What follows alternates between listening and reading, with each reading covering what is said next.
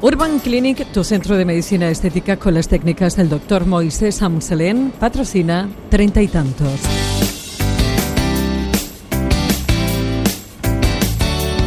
Es jueves y los jueves aquí en Más de Uno Madrid lo que hacemos es cuidarnos. Y en esta ocasión nos cuidamos hablando de un estudio que dice, atención, que los universitarios madrileños suspenden en práctica de actividad física.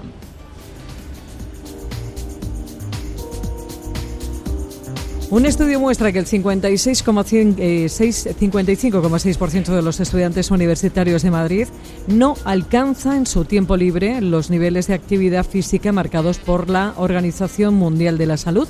El 22,4% tampoco alcanza los niveles mínimos acordados por la OMS en actividad física general. Jorge Aceves, que es profesor de Ciencias de la Actividad Física y del Deporte de la Francisco de Vitoria y doctorando de INEF, es uno de los autores de este estudio. Jorge, buenas tardes. Muy buenas tardes, Pepa. ¿Qué tal?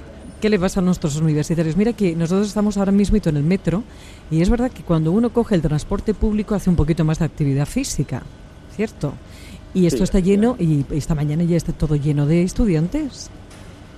Sí, bueno, la realidad es que nuestros estudiantes, eh, igual que la población en general, cada vez nos movemos menos. El, desarrollo pues nos trae consigo nuevos medios de transporte. Hablábamos, eh, os he estado escuchando 100 años ¿no? desde, que llegó el metro. Evidentemente el metro es, es algo positivo, nos ayuda en, en mejorar muchos aspectos de nuestra vida, pero a día de hoy sales a la calle, sales por Madrid y tienes patinetes, eh, bueno, eh, bicicletas, motos, coches que se pueden alquilar, cualquier cosa que sustituye el, propio desplazamiento. Y, la realidad es que la OMS no solo habla de movernos, ¿no? porque evidentemente cuanto más nos movamos mejor, pero habla también de movernos a determinadas intensidades, que eso es lo que estaría relacionado con los niveles de actividad física recomendados.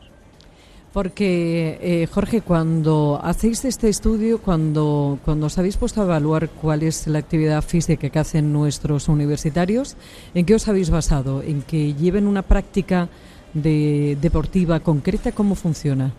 Sí, la Organización Mundial de la Salud desarrolló con unos especialistas un cuestionario que validaron en, en muchos países para evaluar los niveles de actividad física a nivel mundial nosotros utilizando ese cuestionario, que evidentemente al ser un cuestionario los alumnos contestan de forma subjetiva, es decir, ahí hay un pequeño patrón de deseabilidad social. Si yo le pregunto a alguien cuánta actividad física hace y sabe que le estoy evaluando, seguramente me conteste por encima de lo que realmente hace, pero aún así, por la estadística y por el nivel de la muestra, que es muy grande, eh, bueno, resolvemos este, este pequeño error eh, se le pregunta por cuánta actividad física hace, intensidad moderada o alta intensidad, tanto en el transporte como en el trabajo, que en este caso para los estudiantes era en la propia universidad, entendiendo que el estudiante eh, dedica entre 6 y 8 horas al día a estar en la universidad, como eh, también en su tiempo libre. Entonces el, el, alumno contesta todas estas preguntas y de ahí sacamos la cantidad de actividad física y las intensidades de ahí con una serie de, algoritmos o de, bueno, mm. de fórmulas eh, sacamos los niveles de actividad física e y teniendo en cuenta la deseabilidad social y todo lo demás que hemos comentado, la realidad es que nuestros alumnos contestan, nuestros estudiantes contestan eh, que, bueno, lo que has comentado al principio, ¿no? que el 55,6 no cumple las recomendaciones de actividad física en su tiempo libre y el 22,4 no la cumple en teniendo en cuenta su vida en general. Sí. ¿eh? Oye, recordamos, si te parece, Jorge, que la Organización Mundial de la Salud lo, lo que recomienda a los adultos de entre 18 y 64 años es practicar al menos 150 minutos de ejercicio aeróbico de intensidad moderada por semana o, en su defecto, al menos 75 minutos de actividad aeróbica intensa. ¿Y en esto quién suspende más? ¿Los de ciencias, los de letras? Sí, eh, en principio lo que, lo que dicen nuestros resultados es que los alumnos de artes, humanidades y de ciencias suspenden más. Y los alumnos que eh, estudian carreras o grados relacionados con ciencias de la salud, eh, en principio practican más actividad física. Nosotros lo que hemos eh, intentado identificar aquí es que de alguna manera están más concienciados con los hábitos de vida saludables. parece ser que estos son lo que esto es lo que indican nuestros resultados.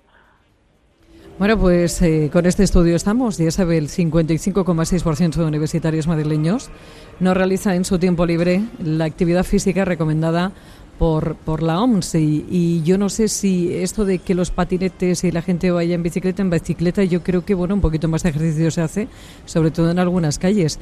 Pero ¿el patinete cuenta como ejercicio o no? No, yo considero que el patinete... Esto es sedentarismo total también, ¿no? Bueno, eh, más sedentarismo sería ir sentado directamente, ¿no? Pero la realidad es que el patinete eléctrico, evidentemente, es eh, simplemente mantenernos de pie. No lo podríamos considerar actividad física moderada. Eh, lo que supone una actividad física moderada, para que nos entienda la gente, supone una aceleración de la respiración o del ritmo cardíaco.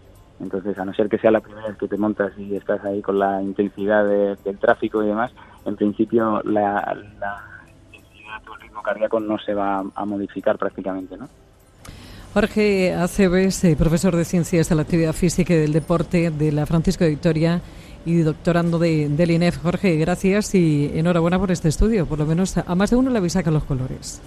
Pues nada, muchísimas gracias y esperemos que, que haya servido para que la gente se conciencie un poquito más está mejor que nunca, ya nada le hace daño y miente cuando dice tiene 30 y, y te recuerdo que para cualquier sugerencia tienes un correo electrónico que es treinta y tantos arroba onda cero punto es, que tienes más información y también puedes contactar en Twitter que es arroba treinta y tantos onda cero y que como te decía tienes más información en el blog que se llama treinta y tantos que a su vez encuentras en Antena 3 Televisión.